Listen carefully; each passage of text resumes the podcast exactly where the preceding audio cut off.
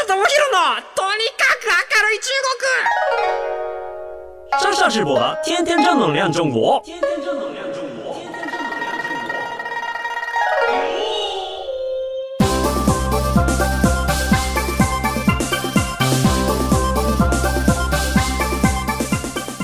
中国面女士们，大家好，我是上下直播。 皆さんこんにちは。中国ビリビリナンバーワン日本人インフルエンサーコンテンツプロデューサーの山下智博です。日本放送ポッドキャストステーション山下智博のとにかく明るい中国。この番組は中国で結構有名な私があなたの知らない中国の面白トピックやそんなにどやれない豆知識を紹介していき、日本と中国の架け橋ならぬローション的な役割を果たしていきます。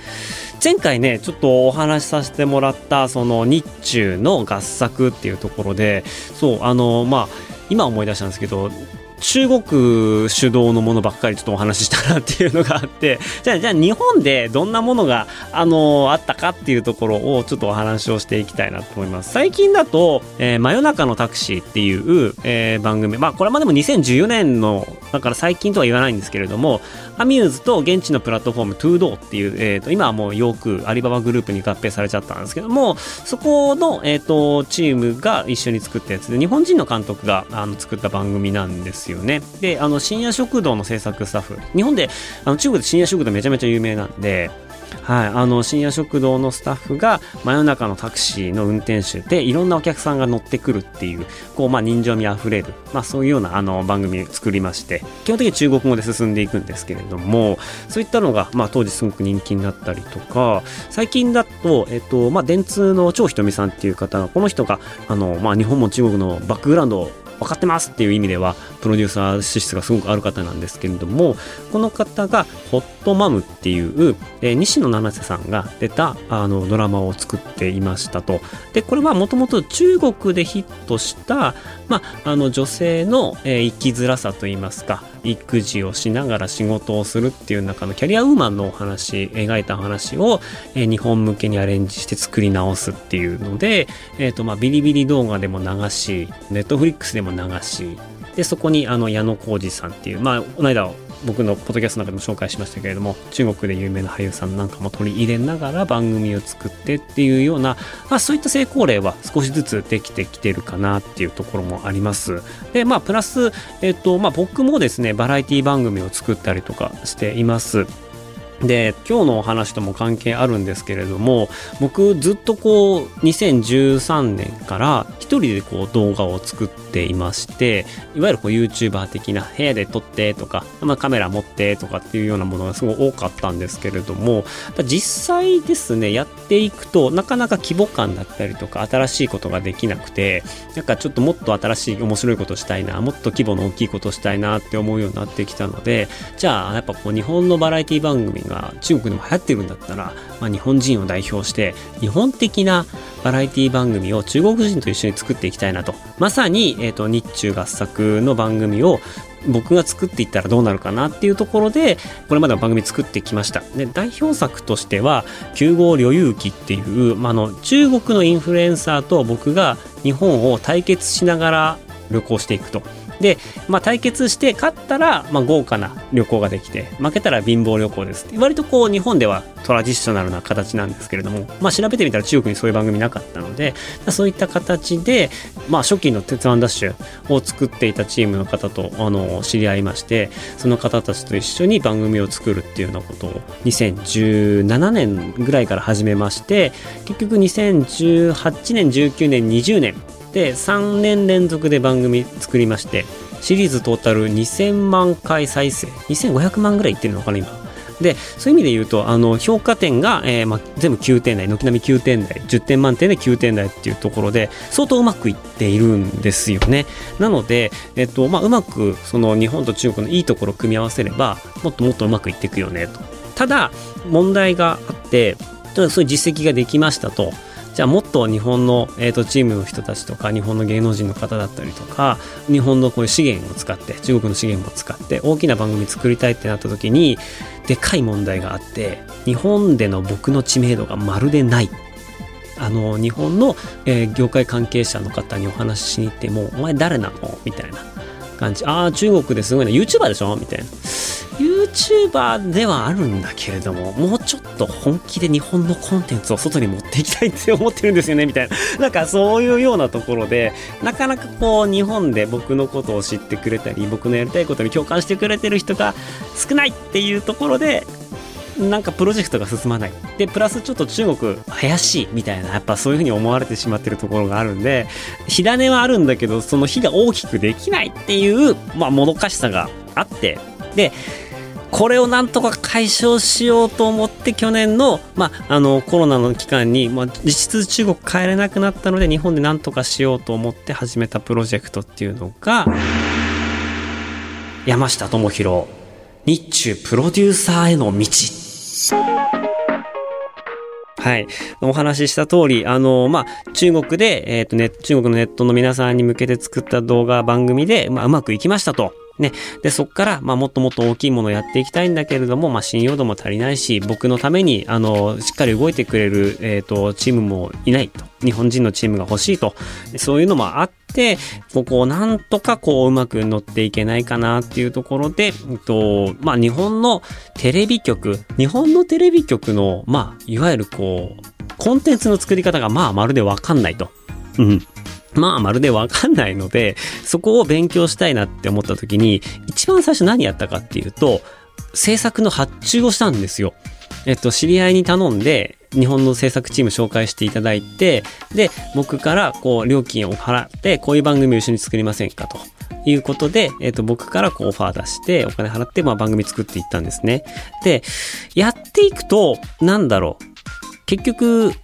信頼関係が作れなくて、ね、やっぱりこう実力勝負なところがあるんですけれどもなんかそのものを作る実力とかあのあこの人すげえなってちゃんと認めてもらうのって一緒に仕事しないとその人がどれだけできるか分かんなかったり1回や2回の仕事ではそこが知れないというかわかんないじゃないですか。それ以上に多分その日本の企画制作チームの方に対して出演者としても裏方としても人間的に多分好きになってもらわないとそこの扉って開かないなっていうのをすごい痛感したんですよね。できた動画自体はやっぱりその中国でも流しても、まあ、見た目が面白かったりとか見慣れなかったともあってすごく好評だったんですけれどもじゃあなんかその、まあ、もっと僕の良さだったりとか中国の良さだったりとかをこう掘り下げていこうと思った時になかなかこうあのお仕事を頼む側と受ける側っていう敷居ができちゃうと、なんか、あの、仲良くなれねえなと。そう、僕、去年日本に帰ってきてからの一番の悩みが、友達がいないなんですよ あのね、あの、いや、本当に、あの、僕が中国でやってきたことを、あ、そういうのあるよね、わかるわかるって言ってくれる人がいないんですよね。ちょっとな特殊な体験をしすぎたっていうのもありますし、で、なんかだから、で、日本のなんか YouTuber さんたちとすごく仲良くして動画撮りたいかって言ったら別にそんな気持ちもなかったりするんですよね。まあもちろんあの、お友達になりたいなとは思ったりするんですけれども、なかなか話が合わないみたいなところがあって、で、僕のやりたいことって日本のコンテンツもっと外に出していきたいなとか、中国のコンテンツもっと日本に入れていきたいなってなった時に、同じ目的意識持ってる人って少ないんですよね。やっぱテレビやってる方って、そのいかにテレビの中で面白い番組を作るか、日本人にどうやって笑わせるかっていうのをやっぱすごい考えてますし、別にこれが悪いととかじゃなくて、考え方としてそのベクトルが外を向いてる人がどれだけいるかなって言ったらやっぱ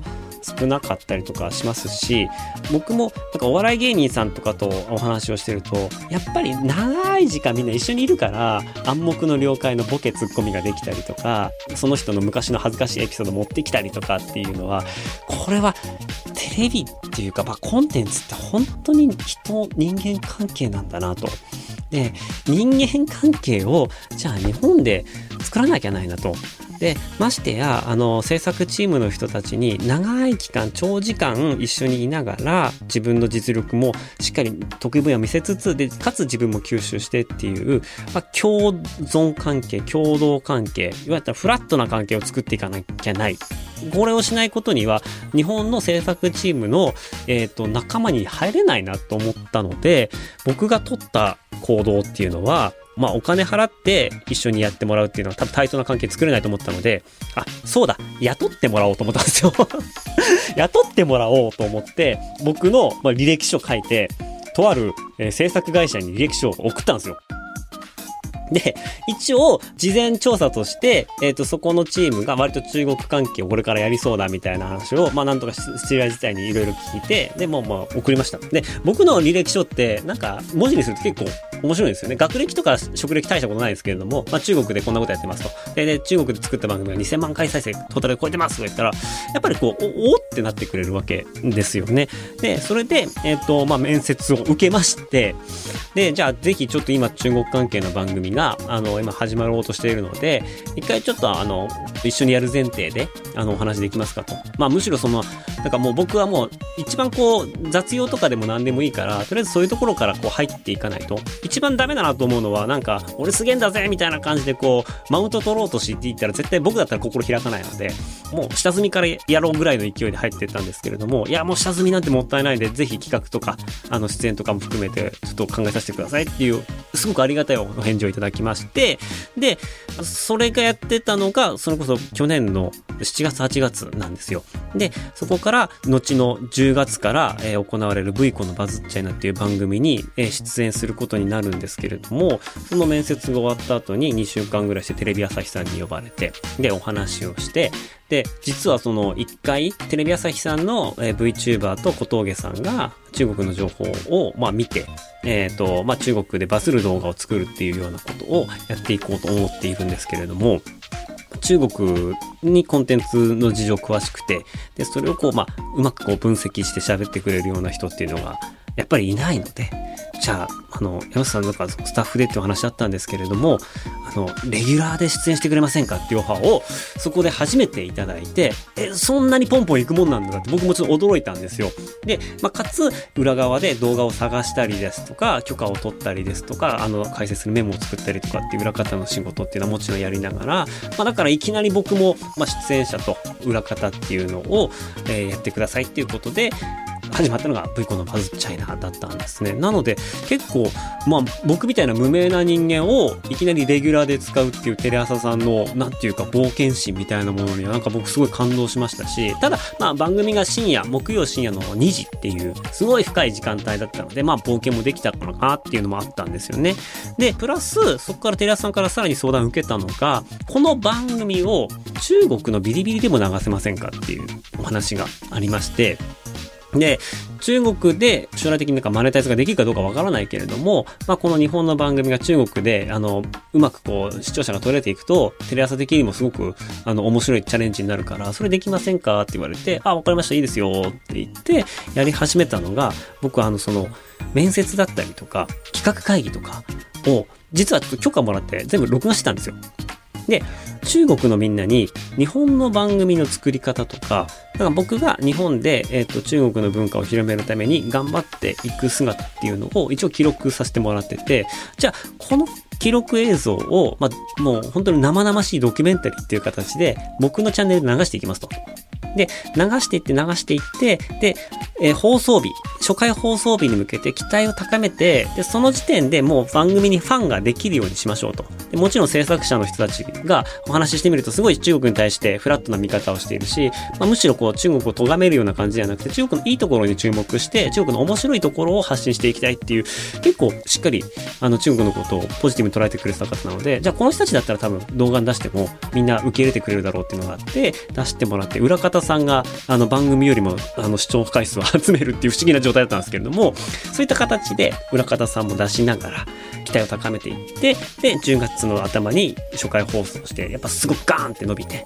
で、いいスタートを切って、え進んでいったっていうのが、まあ、V コのバズっちゃいなんですよね。なので、収録って月1回なんですけれども、あの、1回で4本、3本とか撮るんですけれども、実は、あの、毎週テレ朝さんと会議やってまして、僕も参加してるんですけれども、あの、今週こんな動画が、面白い動画がありましたよっていう、まあ、動画をこう送って、で、まあ、みんなでチェックして、じゃこれいいんじゃないかな。これ説明するんだったら、こういうような小ネタがあるよとかっていうような会議をやって、まあ、プラスアルファで、じゃあこのチャンネルを次どういうふうに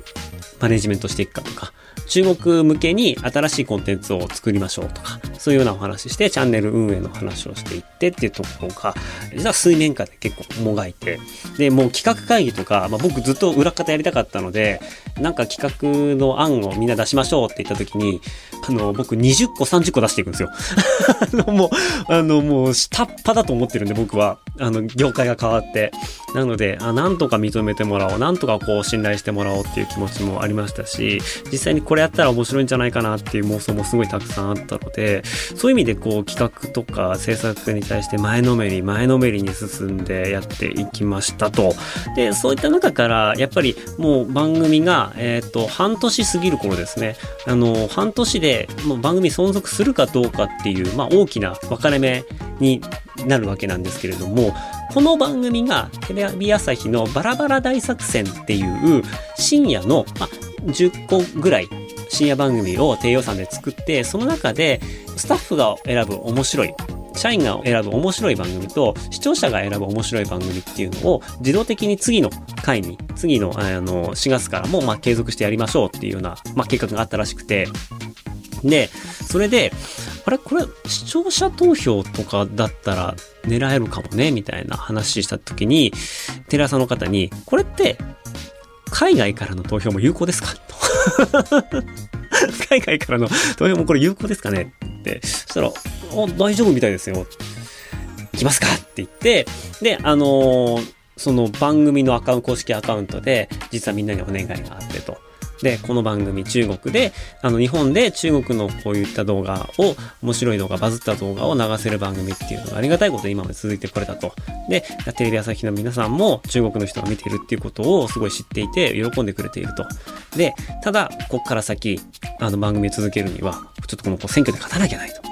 なので、ちょっとみんなごめんなんだけど、ちょっと日本語ばっかりのページだけど、ここに入ってきて投票してくれねえかというお願いをして、最終的に、あの、日本の票も結構あったとは聞いてるんですけれども、まあ、決め手となったのは中国票で、そこで、こう、番組の存続が決まりました。ということで、とりあえず今年の10月までは今続いていて、で、プラス、その4月からは、放送枠が木曜の2時から深夜の12時に15分に変わっていて、相当、あの、深くない時間になってきて、あの、より多くの人に見ていただけてるっていうところがあるっていうところですね。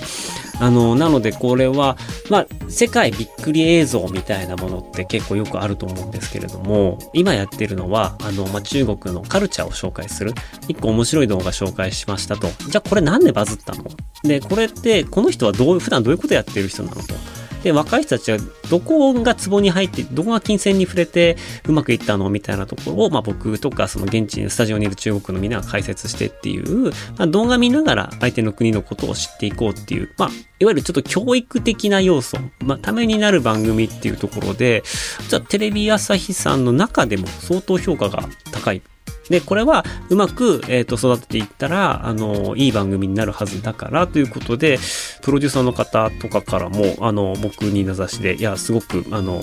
助かってますと。この番組ができたのすごいいいことなので一緒に育てていきたいですっていうすごい前向きなお話をしていただいて、あ、こういうふうに、その日本でもうまくいきつつ、えっ、と、中国でもたくさんの人が見てくれるっていうような番組が成立するんだなと。今までは僕も中国の人だけに届けていたんですけれども、じゃあ逆に、まあ中国の人も意識しながら日本の地上波でも流して、中国のネットでも流すっていうような形が一個できて、で、最近はあの中国の結構あの有名なメディアとかにもビリビリ動画とか中国の動画が山下っていうやつの手によって日本で、まあ、ポジティブに報道されてるぞみたいな報道を出してくれたりとかして規模はまだまだ小さいかもしれないんですけれども、まあ、少しずつですねそういったあの成果がこの1年で見えてきたっていうのがこの辺りのことですね。で僕はそこにすごくやりがいを感じますしなんかもっとこれをきっかけに他のテレビ局さんとかともお仕事ができたりとか他のコンテンツ作っていけたりとかこの番組が大きくなっていったりとかっていうのをやっていけたらいいなと。で、まあ僕の中では、やっぱりこう、僕85年生まれで、もう90年代、ずっとテレビを見て育ってきてるので、もうテレビ好きなんですよね。で、本当にプロフェッショナルの方の力とか、まあ、そういう方たちと仕事をしてると学ぶことがすごく多いですし、ああ、まだまだ自分は無知だったんだなって感じることもありますし、一方で僕が中国でやってきたこと、国は違えど、そのプロデュースしたりとか企画したりとかっていうところが、あの、今回企画会議とかも採用されたりとかして、あ、多少は僕の力も通じるんだなっていうのが、すごく感じるようになってきました。一番最初はやっぱこう、試されてる感がすごいんですよね、あれ。中国で有名かどうか知らねえけど、こいつどんだけできるんだみたいな感じの、そういったところを乗り越えて、少しちょっとその皆さんの仲間に入れてもらえたのかなっていう気はしています。で、やっぱりね、またちょっとその、まあ、こういうふうに中国のポジティブなニュースっていうか、中国の文化をなぜこう、日本の方に広げていきたいかっていう話でまた長くなるんで、どっかでまたできればなと思うんですけれども、僕のライフワークというか、とにかくこの30代の時間は、そういったことに全力を尽くしていきたいなと思っているんで、まあ、これから先も手を緩めずやっていきたいなと思っています。あの、この放送を聞いている方もですね、あの、まあ、実はちょっと山下こういうこと考えてるんだぞっていうのを頭の隅に置きながら、うん、僕の動向を見守っていただければなと思います。どちらかっていうと、前に出るよりも、えー、いろいろ考えて、えー、動かしていく方が好きだったりするので、これからもよろしくお願いしますと。目標はとにかく、この V コのバズっちゃいなっていう番組が、今、関東プラス一部地域なんで、もう全国放送にしたいなと。あれなんですよ、僕北海道出身で、HTB なんですね、テレ朝系って。水曜どうでしょうのあの曲ですよ。ね。で、知り合いがいるので、今年かな？あの、北海道に仕事で行った際に、HTB って、半券買ってくれと。この枠買ってくれ俺が出てるからって言ったら、ああ、無理ですって 言われて今ちょっと金がねえっすって言われてしまったので、なんとか、あの、まあ、僕のふるさとの北海道でもこの番組が流れるようにならないかなと思って、まだまだ頑張っていきたいなと思っています。まあ、この番組も今ね、ずっとこう中国のこと取り上げて、室内で撮っているんで、やりたいことってまだまだできてないんですよ。で、これで本当に、あの、国行き来できるようになったら、まあ、中国ロケも行きたいよねって話してましたり、あの、中国で今まで紹介したクリエイターを日本に呼びたいよねとか、あとは、まあ、の、外に食べ歩き、中華飯の食べ歩きロケ行きたいよねとか、なんかそういうようないろんなやりたいことが溜まっているんですけれども、まあ今ね、ちょっと状況が状況なので、まあこのコロナウイルスが収まるのを待って、そこから先ね、独自のコンテンツ、もっと日本人と中国人が夢中になって、一緒のものを見て、一緒のタイミングで笑ったり、お互いのことを理解し合えるような、なんかそういうコンテンツが作れないかなっていうふうに思っている次第です。ということで、今日はですね、あの、僕がなぜプロデューサーを目指しているのかっていう話と、日本で無名だったのにどういうふうにしてこう、日本の地上波のレギュラーを勝ち取ってったかっていう話をさせていただきました。はい。皆さんまだ見たことがないという方いらっしゃいましたらですね、毎週水曜日、えー、夜の12時15分から V コのバズっちゃいなという番組、ぜひぜひ見てみてください。あの、リアルタイムで見れなくても今はね、あの TVer とか、えっ、ー、と、テレビ朝日さんのテラサっていうやつで過去放送とかも見れたりします。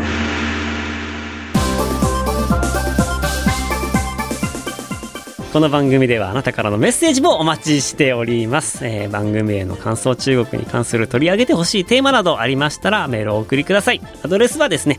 明るい at allnightnippon.com、えー、ローマ字で AKA RUI at allnightnippon.com です。